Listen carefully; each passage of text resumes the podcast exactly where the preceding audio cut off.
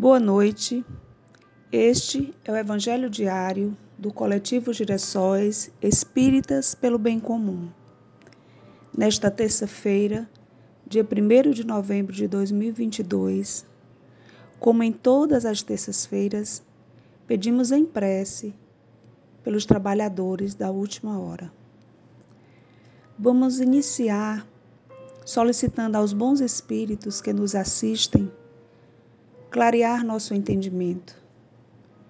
Que as lições das palavras sábias de Jesus Cristo cheguem de forma clara à nossa mente e ao nosso coração. Que tenhamos a humildade de reconhecer o que ainda não compreendemos ou que, apesar de compreender, não incorporamos como hábito ou modo de vida. Ilumine-nos, Senhor, a perceber, nas doces palavras do teu Evangelho, a verdade sublime da vida imortal. Que assim seja.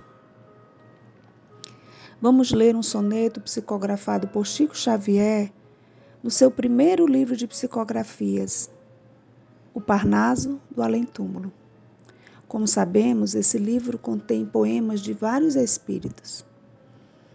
Esse poema que vamos ler, um soneto, é de João de Deus, nascido em São Bartolomeu de Messines, Portugal, em 1830 e desencarnado em 1896. João de Deus afirmou-se um dos maiores líricos da língua portuguesa. O título do soneto é A Prece. O Senhor da verdade e da clemência concedeu-nos a fron... O Senhor da verdade e da clemência, vou repetir, desculpem, a prece.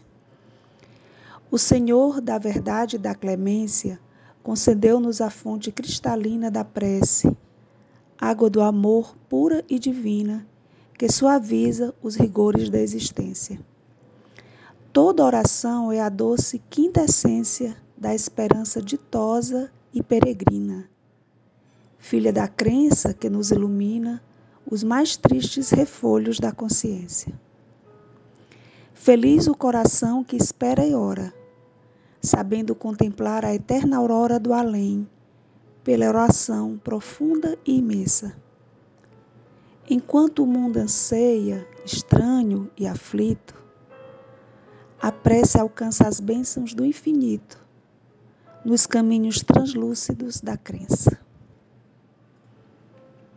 Linda, né? Muito lindo. Na sequência de leitura do Evangelho, estamos no capítulo 28, Coletânea de Preces Espíritas, o item 2, Preces para si mesmo, ato de submissão e de resignação. Nós vamos ler o item 30, que é o prefácio, e o item 32, que é uma das preces sugeridas. O prefácio diz: Quando o motivo de aflição nos advém, se lhe procurarmos a causa, a miúde reconheceremos estar numa imprudência ou imprevidência nossa, ou quando não, em um ato anterior. Em qualquer desses casos, só de nós mesmos nos devemos queixar. Se a causa de um infortúnio independe completamente de qualquer ação nossa, é ou uma prova para a existência atual ou uma expiação de falta de uma existência anterior. Caso este último, em que, pela natureza da expiação, poderemos conhecer a natureza da falta, visto que somos sempre punidos por aquilo em que pecamos faz uma referência ao capítulo 5, itens 4, 6 e seguintes. No que nos aflige, só vemos em geral o presente e não as ulteriores consequências favoráveis que possa ter a nossa aflição. Muitas vezes, o bem é a consequência de um mal passageiro, como a cura de uma enfermidade é o resultado dos meus dolorosos que se empregam para combatê-la.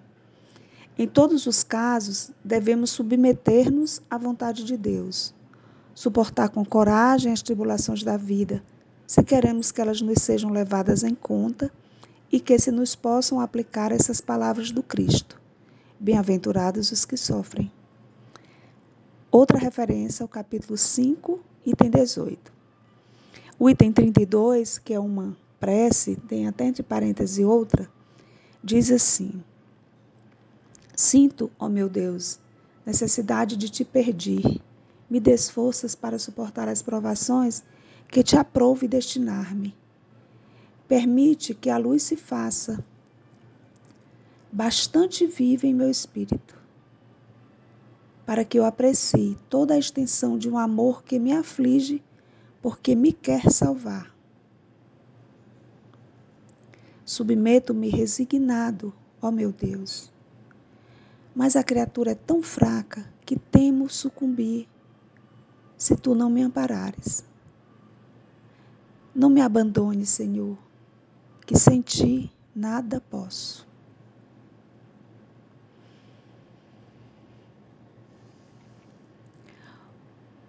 O prefácio é a explicação do ato de submissão e resignação. Eu vou repetir um pequeno trecho. Aspas. Devemos submeter-nos à vontade de Deus, suportar com coragem as tribulações da vida, se queremos que elas nos sejam levadas em conta. Fecha aspas.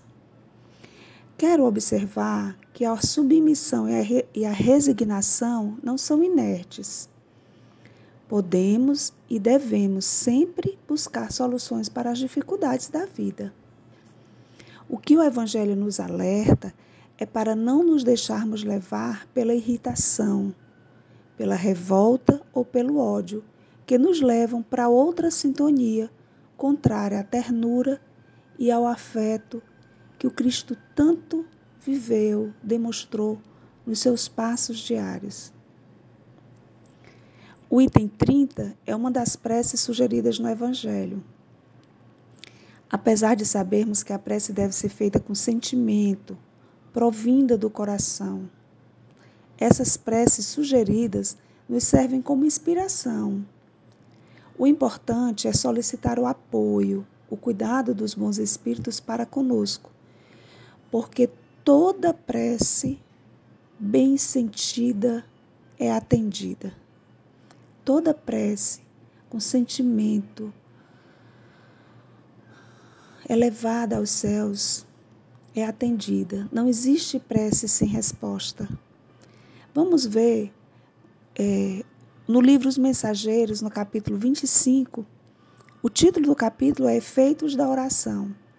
André Luiz relata a explicação do benfeitor Aniceto. É o mentor que está com André Luiz nesse livro, né? Todos os livros do André Luiz ele vai contando fases da vida dele no mundo espiritual, né? Aqui é o benfeitor Aniceto e ele diz, aspas, Aniceto diz para André Luiz: Não há prece sem resposta. E a oração, filha do amor, não é apenas súplica. É comunhão entre o Criador e a criatura, constituindo assim o mais poderoso influxo magnético que conhecemos. Olha isso, gente. O mais poderoso influxo magnético que conhecemos, que o mundo espiritual conhece, é a prece. Então, vamos usar essa ferramenta poderosa o máximo que pudermos Peçamos em prece por nós e pelos outros, muitas e muitas vezes.